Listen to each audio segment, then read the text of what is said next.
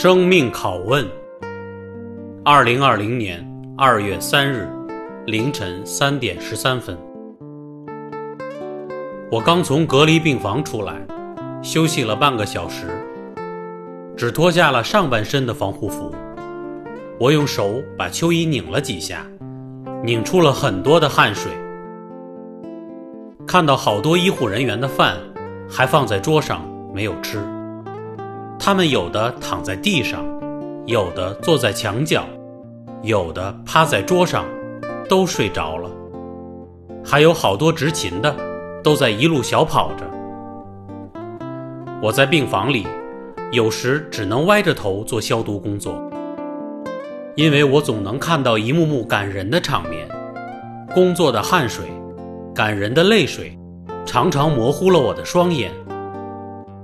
在医院里。就是对生命意义的拷问。大灾面前，死神每天都要带走一些人。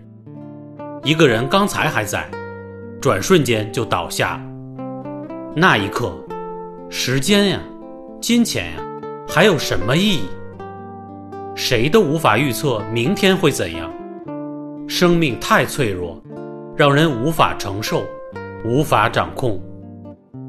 医护人员们，志愿者们。他们大都很年轻，像是八零后、九零后，或许亲身经历过这样的生死，他们更能感受到生命高于一切的存在吧。人直面生死时，才会感到生命的可贵；见证过离去，才会知道该怎样生活。活着就要做有意义的事情，生命只有当下。珍惜当下才是珍惜生命。在这里，我要竭尽全力做好每天的工作。虽然我只是一名幕后的战士，但是哪里需要，哪里就要有我的身影。湖北孝感市的一位志愿者说：“这里就是战场，我已经做好了随时被隔离的准备了。”多像一名冲锋陷阵的光荣战士啊！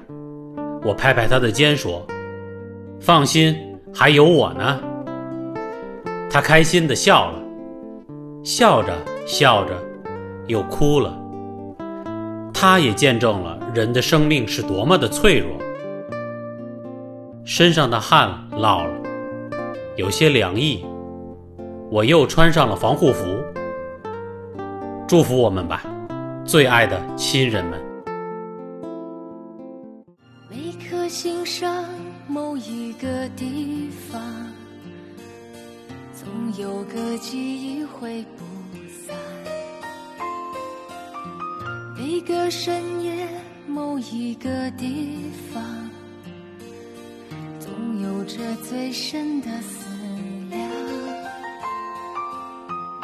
世间万千的变幻，爱把有情的人分。心若知道灵犀的方向，哪怕不能够朝夕相伴。